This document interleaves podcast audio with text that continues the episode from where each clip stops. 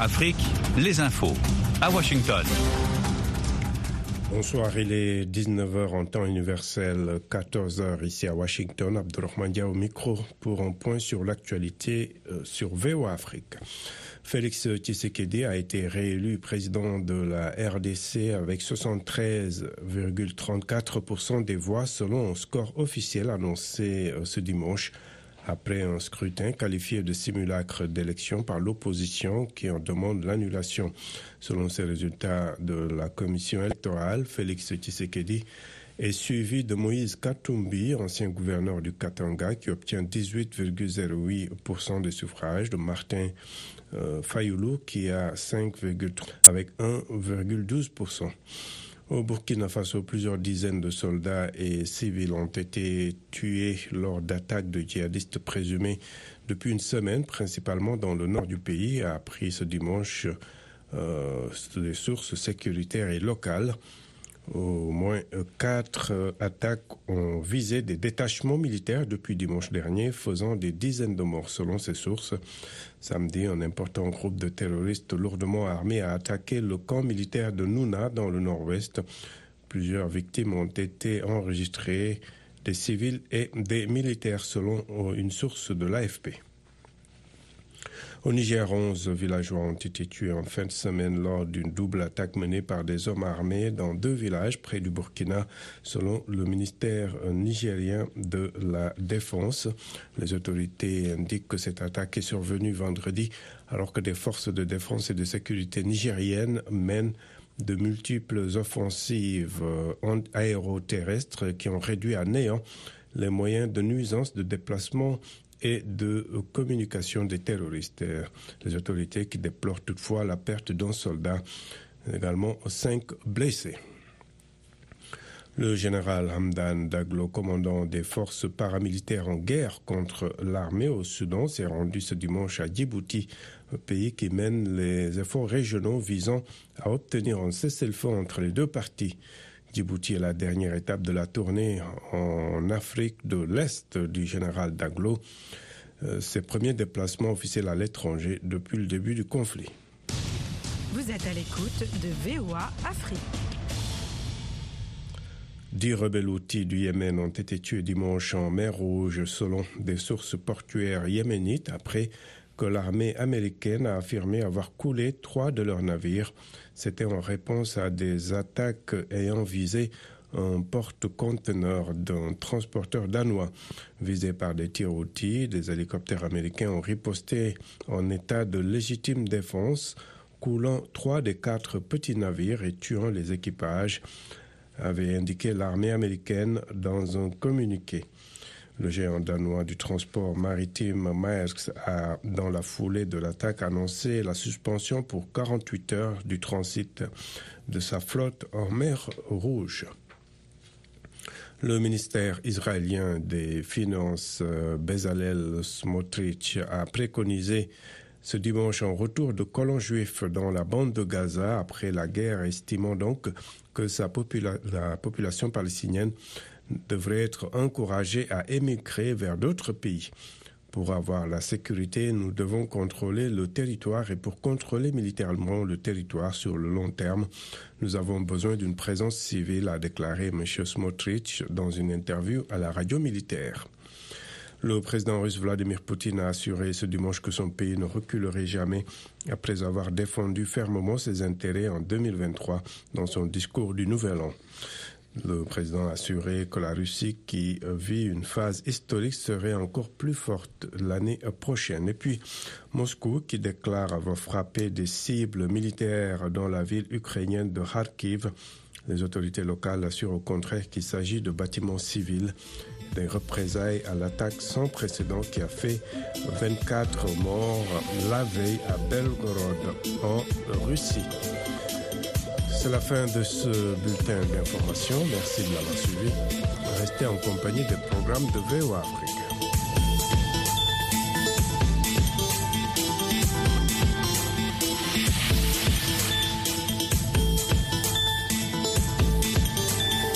Soyez au cœur de l'info sur VOA Afrique.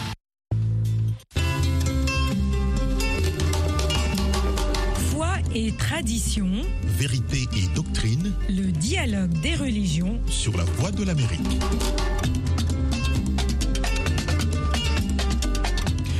Bonsoir à tous et bienvenue dans le dialogue des religions et Noël historique en Ukraine. C'est notre sujet de ce soir.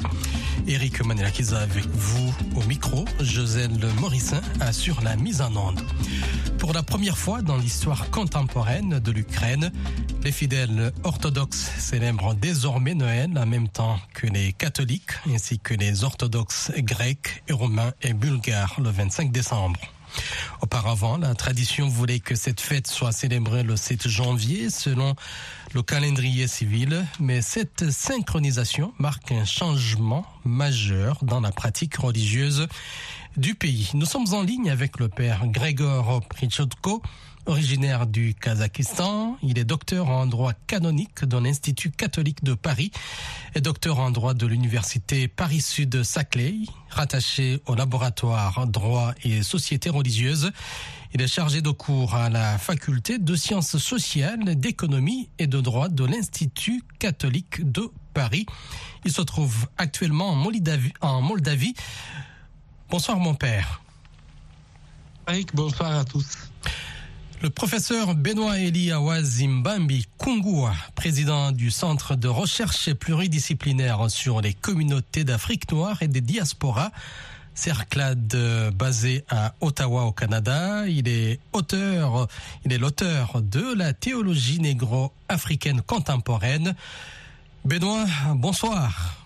Bonsoir Eric bonsoir à toutes nos auditrices et auditeurs. Joyeux Noël. Joyeux Noël à vous aussi. Je commence avec vous, Père Grégor. Voudriez-vous nous parler de la formation de l'Église orthodoxe d'Ukraine et de son évolution, son impact sur la culture, la religion et l'identité nationale de l'Ukraine? Il faut dire que suivant les statistiques actuelles, euh, les statistiques récentes en tout cas, environ 68% d'Ukrainiens se déclarent chrétiens. Et, la pratique euh, euh, donc chrétienne est très importante dans la vie des Ukrainiens. à peu près 63% de toute la population se déclare en tant que chrétien orthodoxe. Donc, la religion orthodoxe prend une place importante dans la vie de l'Ukraine et dans la vie de ses citoyens de tous les jours. Il est vrai que la présence chrétienne sur le territoire de l'Ukraine euh, contemporaine est attestée déjà au premier siècle. Euh, la tradition euh, nous rapporte la figure de Saint André. pourtant, il faut prendre quelques précautions puisque on ne peut pas attester vraiment historiquement que l'apôtre a évangélisé ces contrées. Les anciens colonies grecques du sud de l'Ukraine et notamment en Crimée mais euh, nous euh, connaissons euh, quelques personnalités très importantes qui ont marqué l'histoire de l'Église universelle, notamment le pape Clément de Rome qui est mort en exil en Crimée en, en 97. Et puis plus tard, donc c'était le pape Martin Ier en 653 qui est mort martyr également en exil en Crimée les colonies grecques du sud de l'Ukraine deviennent, pour ainsi dire, euh, les pépinières du christianisme, parce que euh, euh, l'ancienne donc empire kievien, si on peut dire, ou l'État kievien, il est voisin de l'empire byzantin et est très influencé par le christianisme oriental. Donc, au IXe siècle, vers 862, il y a en diocèse et plus, euh, puis euh, en métropole qui ont été créés par le patriarcat de Constantinople sur ce territoire avec la capitale bien évidemment à Kiev. Olga, la grande princesse de Kiev, se fait baptiser euh, vers 957 et son petit-fils fait la grande conversion de tous les citoyens de, de, de, sa grande principauté, à la fois chrétienne, et fait de, euh, du christianisme, l'Église, euh, euh, la religion officielle d'État. cette Église très rapidement retrouve une certaine indépendance de Constantinople avec le grand prince Yaroslav.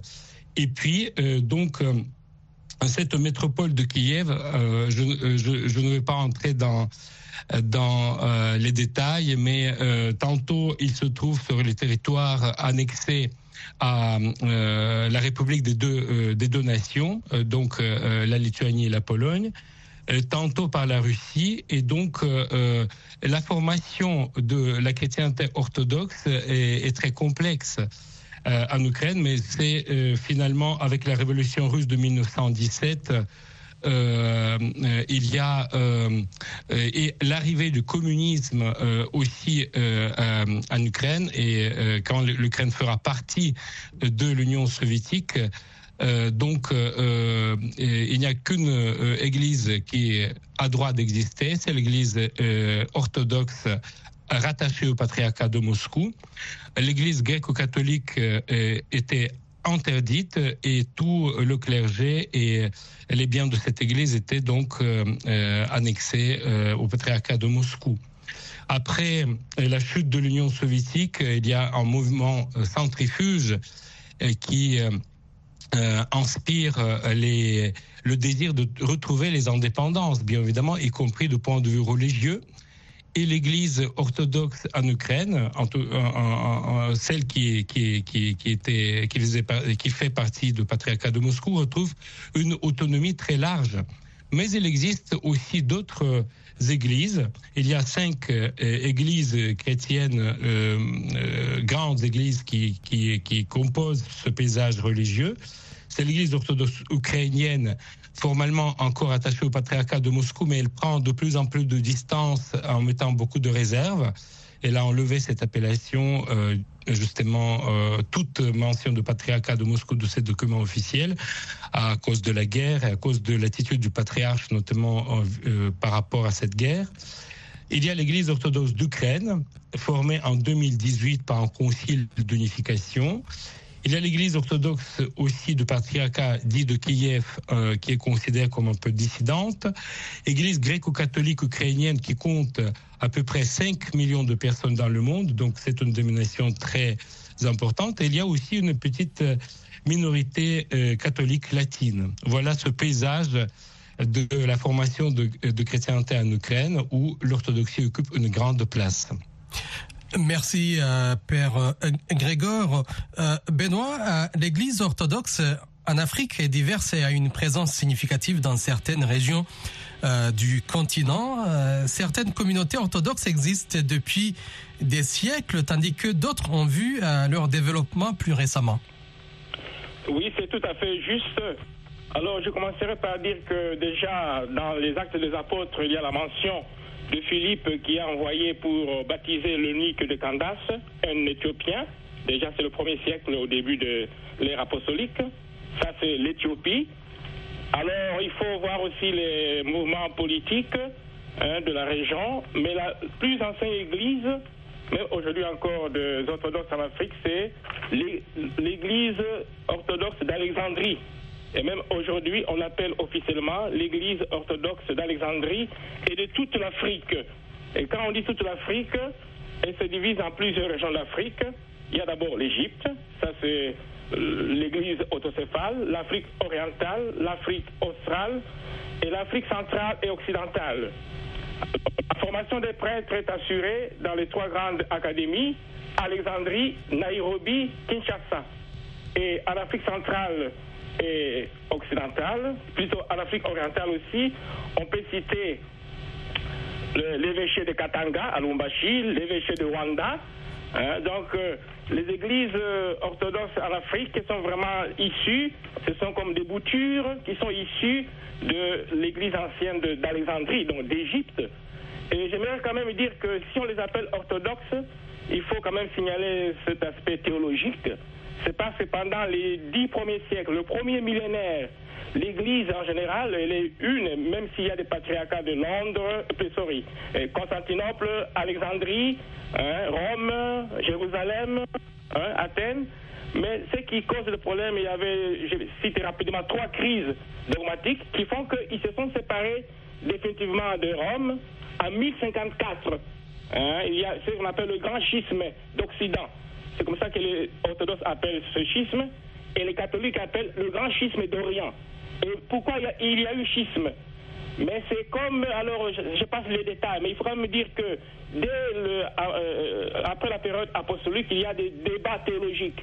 Est-ce que le Christ, il est une créature ou bien il est le Verbe de Dieu incarné? Ça, c'est la question de arianisme en Alexandrie. Et puis il y a la question à Constantinople, la question du Saint-Esprit. Est-ce une personne divine ou autre?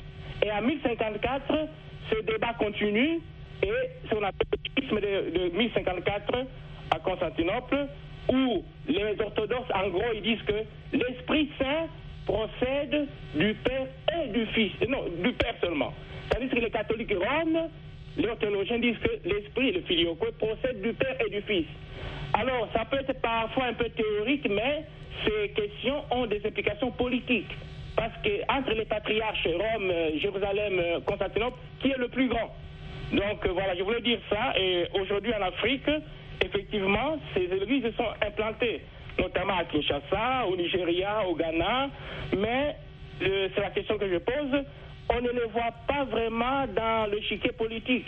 Oh, vous savez vous-même, aujourd'hui même dans mon propre pays, le Congo, il y a des questions électorales et les églises sont impliquées à plusieurs niveaux, à plusieurs positions. Donc ils sont en Afrique et la plupart sont rattachés au patriarcat d'Alexandrie. Hein, on l'appelle le patriarche d'Alexandrie et de toute l'Afrique.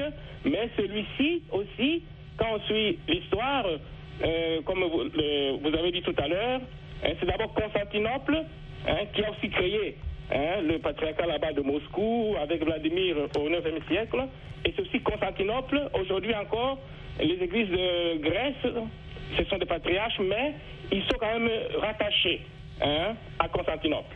Grèce et Turquie. Voilà ce que je peux dire. Euh, revenons sur cette question de l'Ukraine. Père Grégor, euh, quels facteurs ont motivé euh, ce changement de calendrier pour célébrer Noël en même temps que le monde occidental rompant avec la tradition orthodoxe et russe? Euh, en calendrier, c'est quand même une affaire intrinsèquement politique parce que c'est un instrument qui euh, rythme la vie des, citoyens, qui fait l'unité de vie d'une entité, qui peut être une église, qui peut être une communauté, qui peut être euh, un État.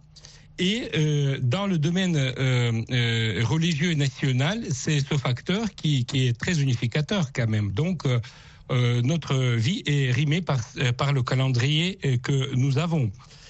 Euh, la question de calendrier était déjà très sensible, euh, vous savez, dès le deuxième siècle, quand le pape Victor s'est opposé à l'évêque Polycrate d'Éphèse. Euh, sur la question de la date de, la célébration de, Pâques, la, plus grande fête des chrétiens parce que il y a eu des réflexions. Est-ce qu'il faut vraiment la célébrer euh, en marquant la date historique de la mort et de la résurrection du Christ, le 14e jour du mois de Nissan juif? Est-ce qu'il faut vraiment euh, euh, donc euh, euh, se dist distancier de ce calendrier? Donc c'est privilégier le jour de la résurrection, le, jour du Seigneur dimanche, etc. Donc la question de calendrier est très importante. Bien évidemment, dans ce changement de deux grandes euh, euh, euh,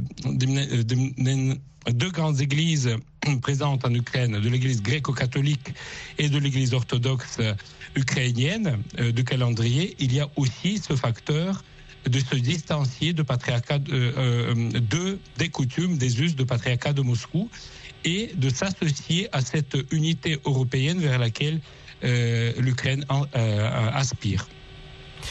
Et, quelle est la signification symbolique justement de cette euh, synchronisation des célébrations de Noël pour l'identité nationale de l'Ukraine, Père Grégor?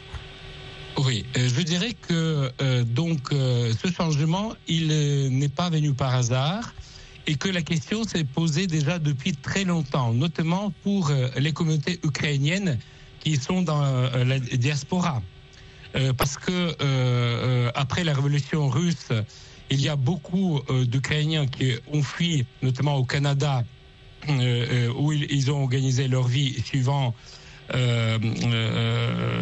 suivant le, le, leur tradition. Et, et donc, euh, ces communautés se trouvaient dans le milieu occidentale, catholique, bien souvent. Donc, la différence de calendrier civil dans certains pays empêchait les fêter dignement, la fête de Noël, la fête de Pâques. Et donc, cette question n'est pas nouvelle. Elle était déjà posée à plusieurs reprises. Même certaines communautés ont reçu depuis longtemps, catholiques ou orthodoxes, gréco-catholiques orthodoxes, depuis longtemps, l'autorisation de leur autorité religieuse de passer au calendrier suivant le calendrier civil local, c'est-à-dire le calendrier grégorien. Surtout que en Ukraine, euh, euh, euh, le calendrier grégorien a été introduit juste après euh, son introduction par le pape Grégoire XIII au XVIe siècle, puisque la plus grande partie de son territoire faisait partie de l'époque, à l'époque de la République des deux nations, Lituanie et Pologne. Donc, le monde ecclésiastique suivait ce changement sans aucun problème. Et le calendrier julien a été réintroduit avec l'intégration du territoire ukrainien dans euh, l'Empire russe et puis dans l'Union soviétique euh, euh, il fallait suivre le calendrier julien de patriarcat de Moscou. Benoît, existe-t-il des précédents historiques ou des contextes similaires où un changement de calendrier a eu un impact significatif sur la culture et la religion d'une nation. Bon, euh, directement, ça, par rapport à l'Afrique, comme vous savez, aussi bien les catholiques, les orthodoxes et les autres dénominations chrétiennes, hein, ils sont, sont, implantés en Afrique hein, pendant la colonisation. Alors du coup, en Afrique, souvent, il n'y aura pas beaucoup de décalage parce qu'on suit, surtout les catholiques, on suit le calendrier de Rome qui est suivi par toute l'Église catholique mondiale. Les orthodoxes aussi, comme j'ai dit, surtout ceux d'Afrique, dépendent vraiment d'Alexandrie. Donc je pense qu'il n'y a pas de problème. Mais alors je rebondis pour l'Ukraine. Effectivement, le patriarche Cyril de Moscou, dans une grande réunion avec le président Poutine, avait dit qu'il y avait des problèmes, c'est-à-dire les gens de Moscou qui sont en Égypte, par exemple, ces, ces, alors ils dépendaient de euh, de l'église d'Ukraine, parce qu'avant qu'il y ait des problèmes politiques, l'Ukraine elle-même, même historiquement, l'église orthodoxe d'Ukraine dépend de Moscou. Je passe les détails de l'URSS, indépendance, autonomie, mais historiquement, hein, pendant sa fondation en 851 avec euh, Kiev, le prince Vladimir Ier de Kiev en 988. Alors, je rebondis en disant que alors, le patriarche Cyril est parti à Bangui, hein, il a lancé maintenant à Bangui une église orthodoxe de Moscou. voyez? Donc, il va faire ça. Il a dit qu'il va vraiment maintenant euh, se concentrer sur l'Afrique, parce que comme vous avez vu, leurs églises, euh, c'est pas comme euh, Rome, c'est-à-dire il y a une souplesse. Le patriarche Cyril peut demander à l'église d'Ukraine qui est à Bangui ou à Kinshasa, voilà, de gérer aussi ses chrétiens. Maintenant, pour le cas Ukraine-Moscou, effectivement, les querelles politiques euh, de, de, la guerre là, en Ukraine ont des incidences en Afrique. Euh, comme vous savez, l'Afrique, sur ce point, bon, c'est un peu calme au niveau de l'orthodoxie, parce que c'est quand même des églises coloniales en Afrique. Hein. Je ne vais pas entrer dans les détails, c'est les églises coloniales, c'est moins au niveau de la dogmatique de la, de, de, des questions théologiques, mais c'est au niveau politique non pas que le calendrier soit déterminant, mais au niveau politique, notamment dans nos pays où d'État fait que les églises doivent se positionner et jouer pleinement leur rôle prophétique. Alors peut-être c'est vrai, exemple, un pays comme le Congo peut aider comme laboratoire d'observation. Effectivement, on n'entend pas vraiment l'Église orthodoxe de Kinshasa s'impliquer vraiment de façon un peu vigoureuse. Voilà. Euh, Père Grégor, quels sont les défis et les opportunités qui découlent de cette euh, synchronisation des festivités de Noël pour l'Ukraine sur le long terme, tant sur le plan culturel euh, que religieux? Ce que je peux remarquer, c'est déjà l'unité de plusieurs églises dans la célébration des mêmes fêtes y compris euh, euh, l'Église catholique romaine, euh, l'Église euh, gréco-catholique qui comprend 5 millions de personnes. Vous imaginez, donc dans le monde, il y a 5 millions de personnes qui jusqu'à maintenant ont fêté Noël le 7 janvier. Maintenant, ils vont le fêter comme euh, l'Église euh, catholique latine ou, les, autres églises orthodoxes qui suivent euh, la plupart des églises orthodoxes qui suivent le calendrier euh, euh, grégorien. Euh, donc, euh, l'Église euh, orthodoxe ukrainienne, celle qui n'est pas dépendante, donc euh, euh, qui a reçu son autonomie de, de la part du patriarche de Constantinople, qui n'est pas dépendante du patriarcat de Moscou, a entrepris les mêmes mesures dans le but de créer cette cohésion nationale, unité nationale et religieuse, et marcher ensemble vers euh, l'unité avec les chr- chrétiens catholiques byzantins qui se trouvent très nombreux sur le terri- territoire ukrainien. Et euh, dans ce- ces conditions de guerre euh, euh, avec la Russie, ils, unissent leurs forces aussi spirituelles, si je veux dire, pour pouvoir faire survivre le pays. Donc, euh, c'est la première chose. La deuxième chose, euh, ce que nous assistons actuellement vraiment à la formation de la nation ukrainienne dans le sens le plus fort de terme, parce que l'Ukraine est un pays euh, où, euh, multinational, multiculturel, où il y a une forte immigration juive, euh, arménienne, grecque, russe, allemande, etc. Donc, c'est un pays qui, est- très, très, très divers dans sa composition, mais là, il y a plusieurs facteurs qui convergent dans la création, y compris l'adaptation de calendrier civil désormais pour euh, les fêtes religieuses qui seront fêtées suivant le nouveau calendrier par les catholiques comme par la plupart des orthodoxes. Il nous reste euh, quelques minutes. Euh, Père Grégor, comment cette décision pourrait-elle façonner les relations culturelles et religieuses entre l'Ukraine et son voisin, la Russie? Je crois que euh, euh, cette décision, euh, euh, euh, donc, qui euh, euh, était déjà prise à plusieurs reprises, euh, c'est-à-dire euh, le calendrier grégorien, euh, l'Église orthodoxe euh, d'Ukraine jusqu'à euh, l'annexion d'une partie de ce territoire à l'Empire russe suivait le calendrier grégorien dès sa euh, déclaration, pratiquement, par le pape, euh, pape Grégoire XIII. Et par conséquent, euh, après la révolution russe, c'est euh, le calendrier grégorien qui était réadapté à nouveau par la République populaire d'Ukraine, qui était, euh, qui existait très très peu de temps, qui était avalé par le pouvoir communiste, et donc devait suivre ses ordres.